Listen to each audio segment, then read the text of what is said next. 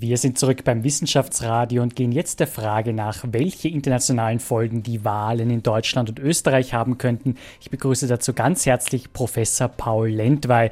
Er ist Politikexperte und vielen auch als Moderator des Europastudios im ORF-Fernsehen bekannt. Wir treffen uns hier jetzt in Altaussee, seinem Sommerdomizil. Herzlich willkommen in der Sendung Professor Paul Lentwey. Guten Tag. Herr Professor, wir haben leider auch in diesem Sommer wieder sehr viele Anschläge erlebt, jüngst in Brüssel, in London, in Barcelona, auch im finnischen Turku. Sozusagen, wenn sich jetzt Angela Merkel bzw. Martin Schulz bei der deutschen Wahl durchsetzen sollte, welche Herausforderungen kommen auf die neue alte Kanzlerin bzw. den neuen Kanzler in Sachen europaweiter Terrorbekämpfung zu? Was sehen Sie da an Herausforderungen? Also ich glaube, es gibt in der Geschichte Phasen, die zum Teil unerklärlich, zum Teil unzumutbar für die Menschen sind. Und es gibt nur die Möglichkeit, Vermutungen, Mutmaßungen, Gedanken anzustellen für die Einzelnen und vor allem für die Politiker.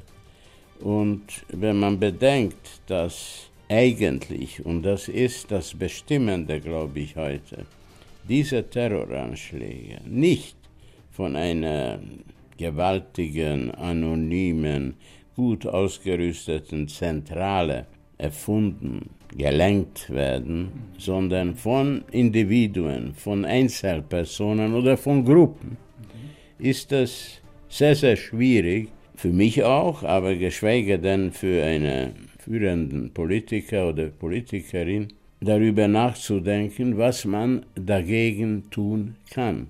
Es ist ganz einfach so, dass die Herausforderung eine äußerst komplexe ist. Da geht es um die Abwehr, aber es geht auch darum, wie kann man das von vornherein verhindern, dass die Fremden, weil es handelt sich im Großen und Ganzen um Fremden oder solche, die sich als fremd fühlen, äh, total verbittert werden und zu Mitteln greifen, die in der modernen Gesellschaft schon seit einigen Jahrhunderten nicht üblich sind.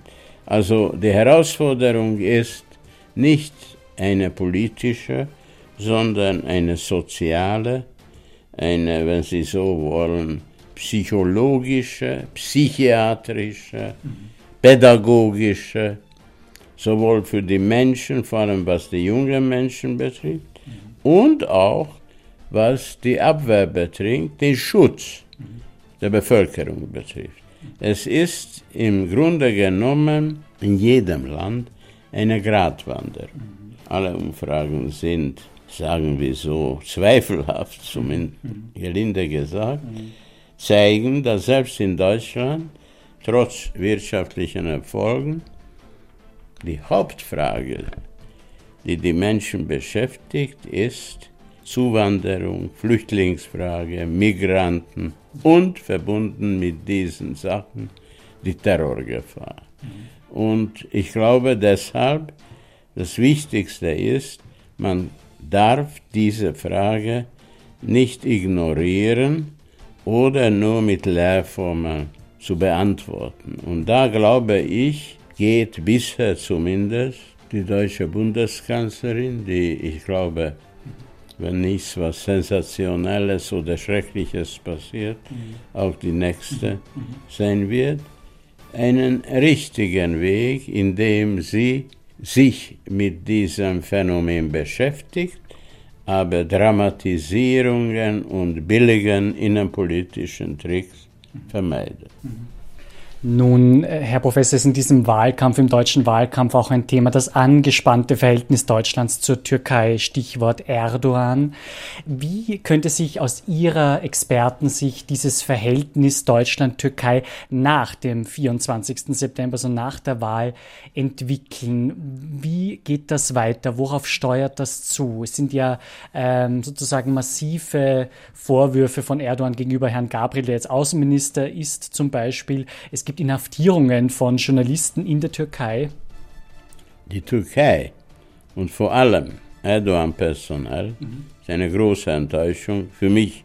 Ich habe ihn gehört und getroffen zufällig auf Mallorca mhm. bei einer internationalen Tagung. Ich hatte die Ehre, da zweimal äh, zu, durch diese Stiftung oder Institution eingeladen worden zu sein. Mhm. Er war da und damals war er noch eine Hoffnung, ein Hoffnungsträger. Er hat, wenn ich mich richtig erinnere, Victor Hugo oder Stefan Zweig zitiert und die Türkei ist eine Insel der Stabilität.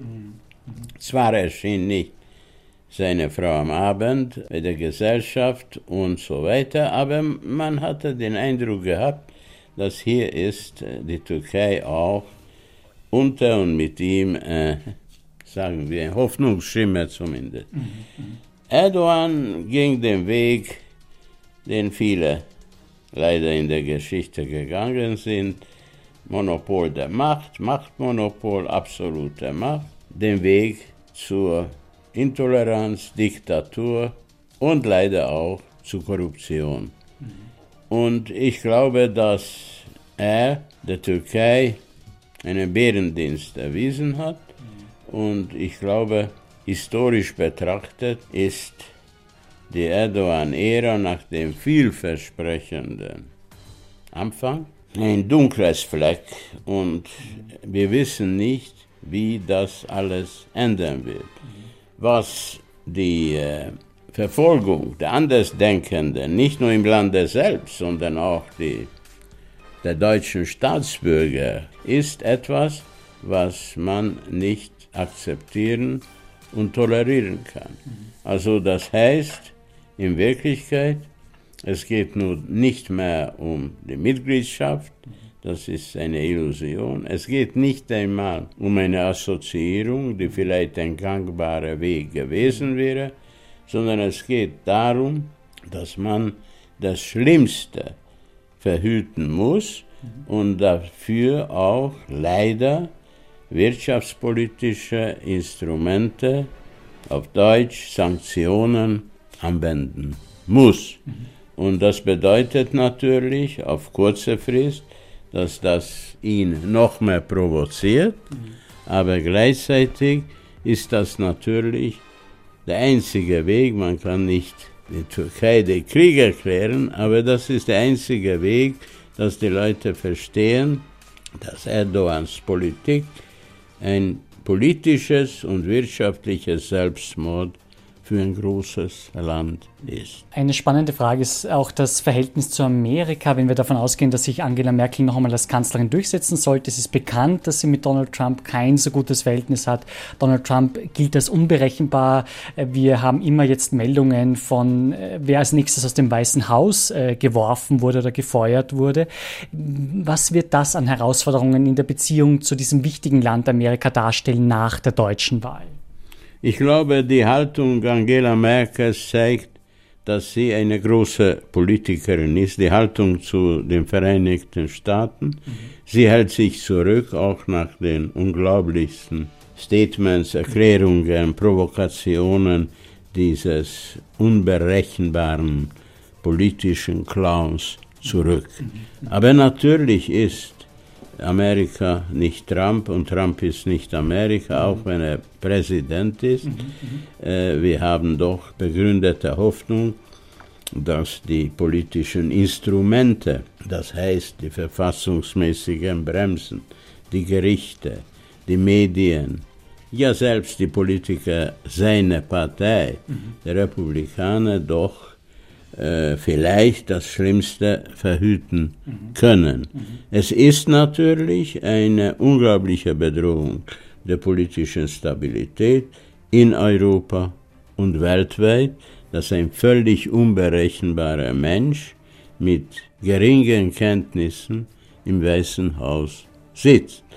Und ich glaube, in dieser Situation hat bisher zumindest Angela Merkel den richtigen Weg gewählt, ihre Meinung kundzutun und gleichzeitig nicht diesen, wie gesagt, unberechenbaren Menschen äh, sozusagen Alibi liefern, dass die Deutsche, die ja den Zweiten Weltkrieg in erster Linie verantwortet haben, die so viel den Vereinigten Staaten verdanken, jetzt undankbar sind und sozusagen die Rolle des Lehrers übernehmen. Also die Zurückhaltung verbunden mit Festigkeit in den Grundfragen der Toleranz, der Menschlichkeit und des Humanismus ist, glaube ich, die richtige Haltung. Sicher auch eine Herausforderung wird der Umgang mit dem Thema Brexit, dem Ausstieg Großbritanniens aus der Europäischen Union. Äh, Premierministerin Theresa May, die Achse Berlin-London. Wir werden sehen, wie sich das weiter gestaltet, auch nach der Wahl.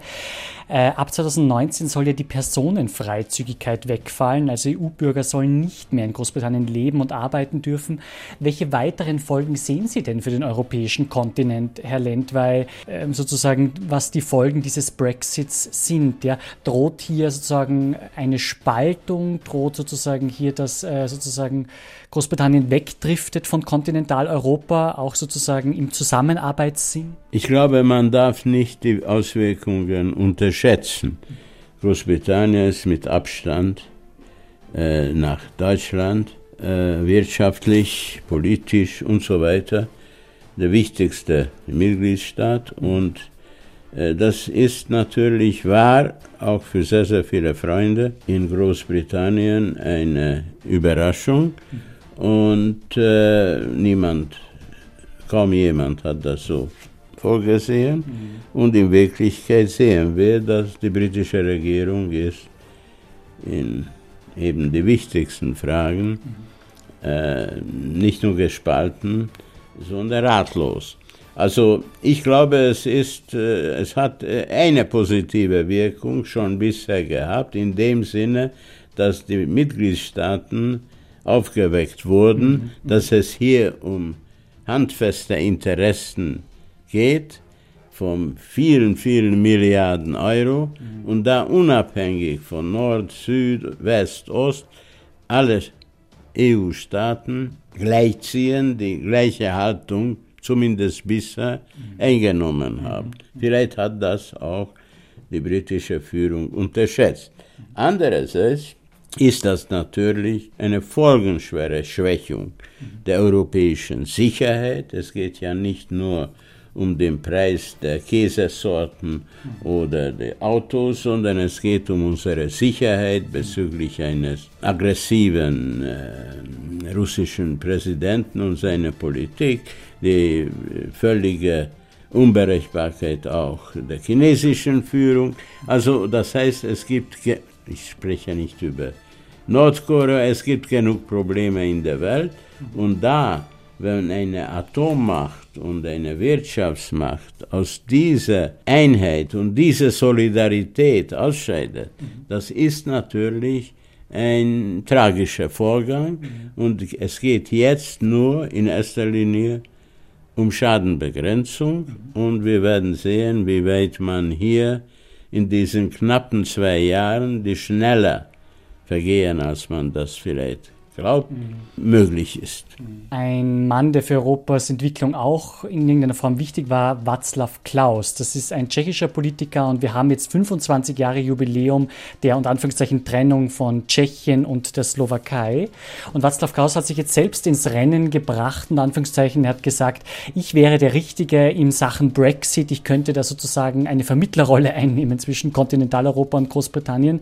Äh, sehen Sie das etwas hybrid? Ist das ein bisschen äh, selbst überschätzen, dass der sich äh, hier unter Anführungszeichen äh, zutraut, hier sozusagen eine wichtige Rolle äh, in der Abwicklung des Brexits einzunehmen?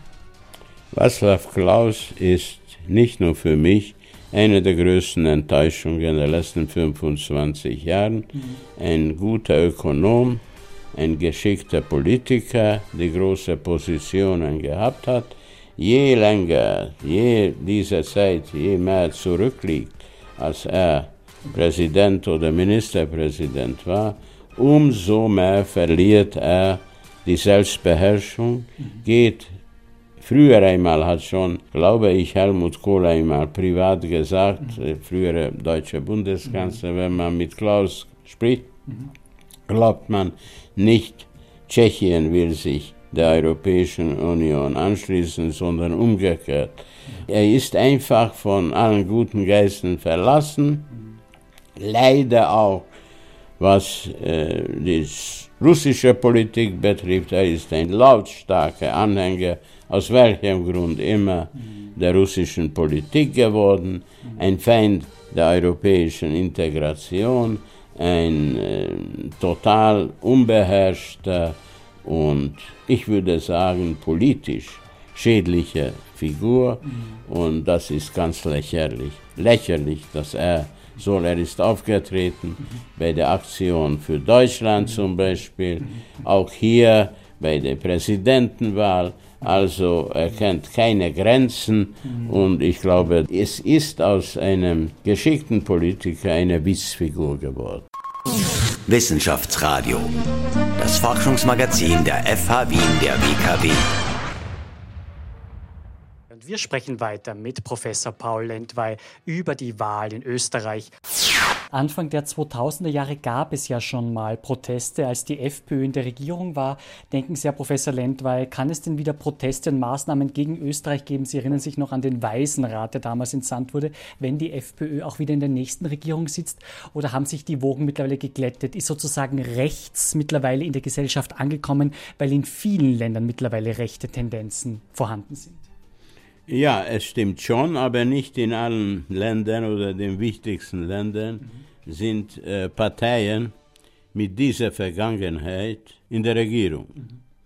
Also ich glaube, dass es eine heute wie andere, eine ganz andere Situation ist. Mhm. Äh, man hat auch verstanden vielleicht, dass damals das, was die äh, damaligen EU-Staaten, die 14 anderen damals gemacht haben, kontraproduktiv war. Und ich glaube, das hat man auch vielleicht begriffen, so glaube ich. Aber es handelt sich hier um eine Partei, die einen anderen, wenn ich mich so ausdrücken darf, Anzug trägt. Mhm. Ob dieser Anzug verdeckt die Vergangenheit oder wirklich der neuen Situation entspricht, wird man sehen. Die Anzeichen sind stark, dass die FPÖ sich auf diese Regierungsbeteiligung vorbereitet, dass sie versucht ist, die rassistischen, antisemitischen, intoleranten, sagen wir, Einstellungen, die für diese Partei bzw. viele ihrer Würdenträger äh, typisch waren, abzulegen und sich als ein äh, im europäischen Mainstream befindliche Partei hinzustellen.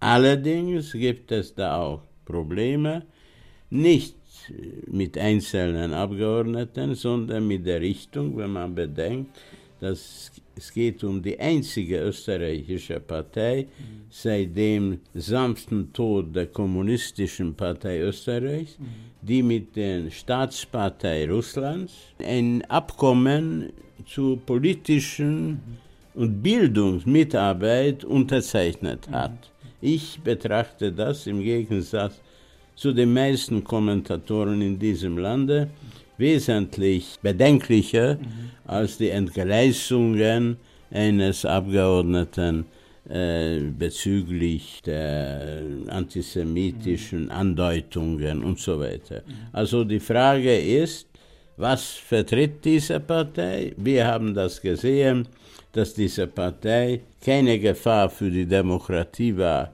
im Jahr 2000 in politischem Sinne durch ihre Handlungen, sondern Sie war eine Gefahr für den Wohlstand, Prosperität und die Zukunft Österreichs, weil sie kaum entsprechendes Personal gehabt hat, sondern überwiegend völlig unfähige, zum Teil korrupte, aber in großer Mehrheit völlig unfähige Dilettanten in politischen Positionen gehabt. Also deshalb spaltete diese Partei sich später. All dies ändert nichts an der Tatsache, dass die internationalen Medien äh, natürlich all das wissen und scharf kommentieren werden. Und es hängt natürlich, Proof of the Pudding is in the Eating, wie diese Partei, ihre Führung, sich in verantwortungsvollen Positionen verhält. Und dann werden wir sehen, ob sie aus der Geschichte gelernt haben und ob sie mehr und fähigere äh, Personen haben, die wirklich dem Land äh, dienen können. Die äh, Reaktion der internationalen Presse wird mit an Sicherheit grenzender Wahrscheinlichkeit negativ sein, weil man auch die Rolle von Jörg Haider mhm. und die Rolle der FPÖ in der Vergangenheit mhm. nicht vergessen hat. Nun ist es so, dass äh, Polen eben auch in dieser Causa Flüchtlingsverteilung jetzt sehr im Hotspot, also im Fokus ist. Generell sind in der Flüchtlingskrise, Herr Professor Lendwer, ja Länder an den Rändern Europas wie Kroatien überfordert. Was braucht es denn, damit es zu einer besseren Versorgung kommt? Was muss denn hier auf europäischer Ebene passieren? Also ich glaube, selten gab es so viel Heuchelei mhm. wie in der sogenannten Flüchtlingsfrage. Mhm. Ich sage das auch aus persönlicher Erfahrung, ich war selber, wie 180.000 andere Ungarn vor über 60 Jahren, ein Flüchtling. Aber es waren die Flüchtlinge in Europa, die ungarischen, die polnischen, ja, selbst die albanischen, bosnischen Flüchtlinge, ein anderer Menschenschlag als die Menschen, die jetzt zuerst aus Syrien, aus Pakistan, aus Afghanistan, Somalien und so weiter, aus Afrika kommen. Es geht nach meiner Meinung in den meisten Fällen, abgesehen vom Sonderfall Syrien, nicht um Flüchtlinge, sondern um Migranten. Es geht um Menschen, die das wollen, was viele Menschen aus Österreich und Ungarn zu früherer Jahrhundertwende im 19. Jahrhundert wollten, als sie nach Amerika emigrierten, ein besseres Leben. Aber es geht nicht hier um Freiheit an sich als gut. Und äh, es ist verständlich, dass die europäischen Staaten diesen Zustrom kontrollieren oder überhaupt zum Stillstand bringen wollen. Ich sehe die Chancen als sehr gering an, was die Ursprungsländer betrifft. Es gibt hier nur faule Kompromisse, jeder Hinsicht. Und die faulen Kompromisse bedeuten, dass die Menschen zurückgeschickt werden oder im Meer ihren Tod finden oder zurückgeschickt werden unter unmenschlichen Verhältnissen dort gehalten werden, bis die Jüngeren oder Stärkeren wieder in ihre Heimatländer zurückfahren. Und da gibt es große Probleme. Ich war in Libyen. Mhm. Ich, äh, gut, ich war in Libyen zur Zeit von Gaddafis, mhm. den manche heute zurückwünschen. Ich würde ihn nicht zurückwünschen. Mhm. Aber es ist natürlich ein Kontinent. Mhm. Und äh, da sind verschiedene Stämme und die mhm. Strukturen sind wieder völlig aufgebrochen. Mhm. Also da haben sie jetzt eine Abmachung, morgen vielleicht gilt das nicht mehr. Mhm. Also es geht darum, man muss das Geld und auch die Mittel dafür verwenden, dass möglicherweise diese Menschen die Ausgangshäfen nicht verlassen können, also nicht nach Griechenland oder Italien kommen können.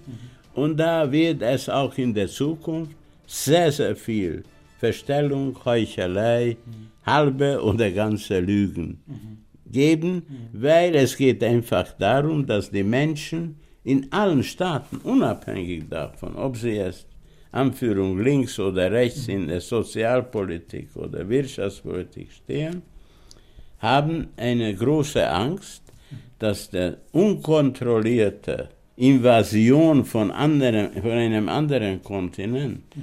Menschen mit ganz anderen Wurzeln, mhm. Erwartungen, äh, eine Gefahr bedeutet. Das ist die eine Geschichte. Die andere Geschichte ist, Dazu kommt natürlich die Terroranschläge mhm. mit den Menschen, die von Islam beseelt werden und von den Imamen äh, agitiert werden. Also das trägt noch dazu bei, dass auch jene Menschen, die in diesen Ländern schon seit geraumer Zeit leben, mhm. also aus Afrika oder Asien, in Großbritannien, in Frankreich, als Verdächtige angesehen werden. Also die Gefahr ist, dass diese Flüchtlingskrise der Intoleranz gegenüber den anderen, den früheren Fremden, einen großen Auftrieb geben wird.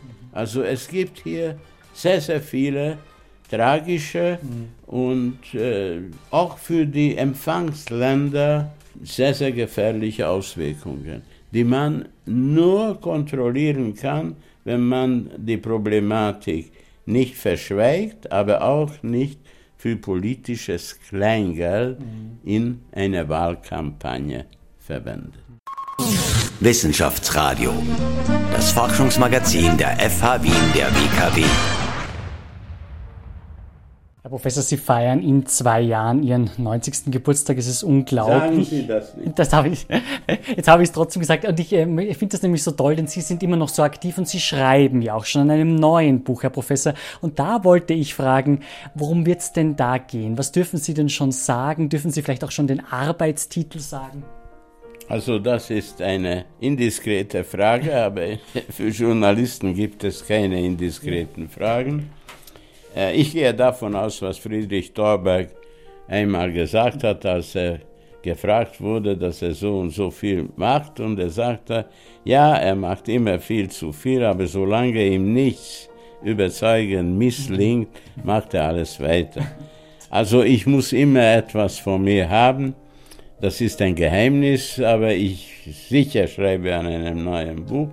Vielleicht mit dem Arbeitstitel was ich noch erzählen möchte. Mhm. Und da gibt es vielleicht Erfahrungen in den letzten 10, 20 Jahren, die ich in meiner Autobiografie oder in meinen Essays noch nicht wirklich verarbeitet habe. Mhm. Und eben angesichts des hohen Alters werde ich vielleicht auch weniger diplomatisch sein als in manchen anderen meiner früheren Bücher. Mhm, da sind wir schon sehr gespannt drauf. Herr Professor, eines Ihrer Bücher, das vor zehn Jahren erschienen ist, heißt Mein Österreich, 50 Jahre hinter den Kulissen der Macht. Was hat sich denn, würden Sie sagen, an wesentlichen zwei, drei Punkten in den letzten zehn Jahren von 2007 bis heute 2017 hinter den politischen Kulissen getan? Wo sagen Sie, was ist das wesentliche zwei, drei Punkte, äh, was sich in Österreich entwickelt hat in diesen zehn Jahren? Sie rühren eine tiefe Wunde an. Es ist leider so, dass in den letzten zehn Jahren die Lage sich in Österreich in jeder Hinsicht verschlechtert hat, dass ich vielleicht zu optimistisch, zu befangen war als ein überzeugter, leidenschaftlicher Neuösterreicher.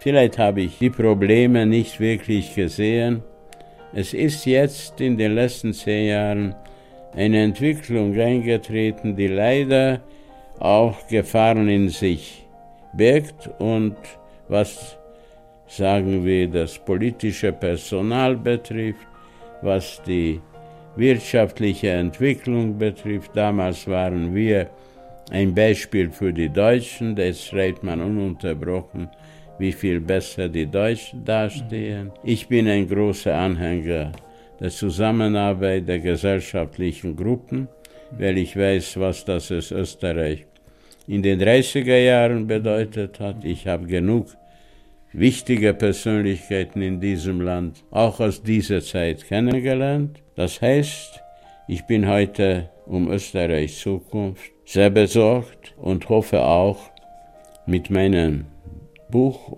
oder geplanten Buch mit meiner schriftstellerischen, publizistischen Tätigkeit dazu beizutragen, dass diese Gefahr abgewendet werden kann.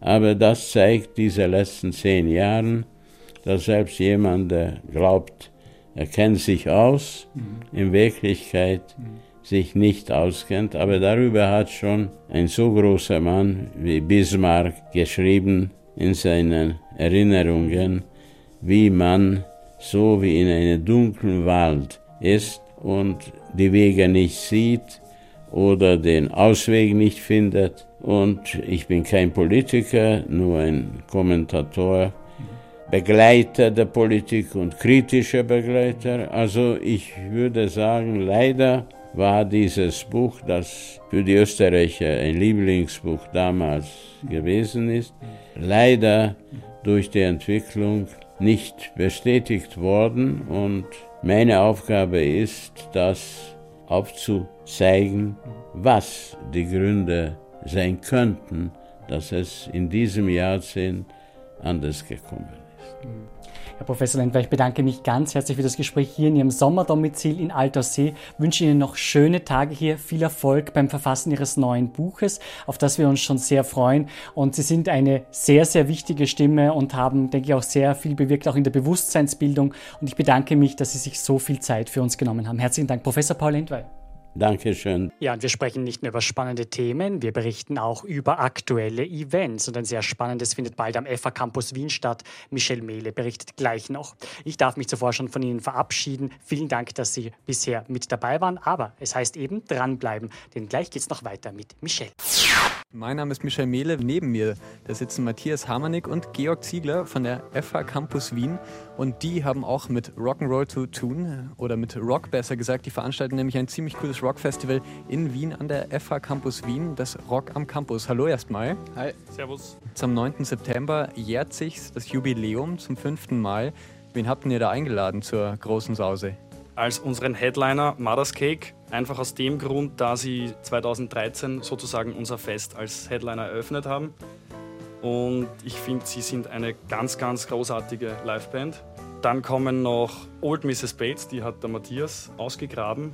Und äh, Naplava, Boon und Lausch sind derzeit sehr aufstrebende junge Künstler, die vor allem großen, großen Unterschied zueinander haben. Jetzt ein bisschen was zu, zu aktuellen Dingen möchte ich euch fragen. Ähm, Im Juli hat Kid Rock angekündigt, in die Politik gehen zu wollen. Was haltet ihr denn davon? Sind Rocker die besseren Politiker?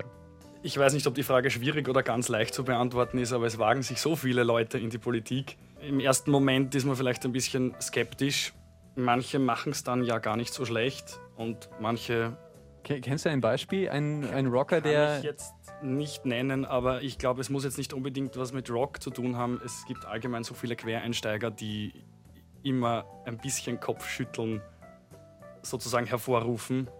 Und wie es dann im Endeffekt ist, das kann man ja im Vorhinein nicht sagen. Ich würde sie ihm nicht zutrauen. Ich bin zwar kein Fan von Kid Rock, aber ich glaube, er ist auf der Bühne besser aufgehoben. Also. Matthias, was ist deine Meinung? kann mich da ziemlich an, an George seiner Meinung anschließen. Ähm, sicher ist es wichtig, ich meine, vielleicht brauchen aber gerade, braucht man Rockmusiker oder, oder Musiker generell jetzt nicht auf der politischen Bühne, sondern eher als die, die, die aufschreien und vielleicht zum Nachdenken anregen. Ähm, ganz klassisch ist, da würde mir einfach Green Day einfallen, die jedes Mal, wenn ein, ein, ein Präsident an die Macht kommt, der nicht ganz in ihre, ihre Denkweise passt, immer irgendein Album raushauen und auf Protest loslegen, wie es jetzt mit American Idiot war und etc. Also ich glaube, da sind die, das ist, glaube ich, die Rolle von, von Rock und von Punkrock vielleicht eher da ein bisschen zum Nachdenken anregen und äh, Unmut oder Zuspruch entsprechend zu äußern. Das heißt, Kid Rock bleibt auf der Bühne. Wahrscheinlich. Ähm, zurück zu Rock am Campus, da habt ihr ja noch ein Ass im Ärmel. Für alle Besucher, die kommen am 9. September. Ja, also wir haben jetzt äh, dieses Jahr zum 5-Jahr-Jubiläum haben wir das Ganze ein bisschen auf, ein, ein, auf das nächste Level gehoben und haben ganz speziell ein Craft Beer, einen Craft Beer Produzenten mit an Bord, ähm, die 100 Blumen Brauerei und ähm, ja, das heißt bei uns gibt es Craft Beer und das zu einem ja, unschlagbaren Preis. Ähm, der, der, ist? Ähm, Was ist unschlagbar? Naja, also Craft Beer, das große Bier wird wahrscheinlich so um die 2 Euro kosten. Also das ist, das ist eigentlich, ähm, ja, eigentlich pervers vom Preis her. Ich glaube, was noch ganz wichtig dazu zu sagen ist zur 100 Blumenbrauereien, dass unsere Studenten und Studentinnen vom Bioengineering-Studiengang in der 100 Blumenbrauerei im Zuge einer Lehrveranstaltung auch ein Spezialbier für Rock am Campus brauen werden. Das heißt dann Rock am Campus Rock Bier? am Campus Bier. Ziemlich coole Geschichte. Also Rockmusik und Bier zu wahnsinnig perversen Preisen erwarten euch. Rock am Campus, sagt's nochmal, am 9. September. 9. September 2017. Genau. Favoritenstraße 226. super, also alle kommen. Will ich meinen. Will ich hoffen. Wissenschaftsradio, das Forschungsmagazin. Alle Infos unter enjoyradio.at.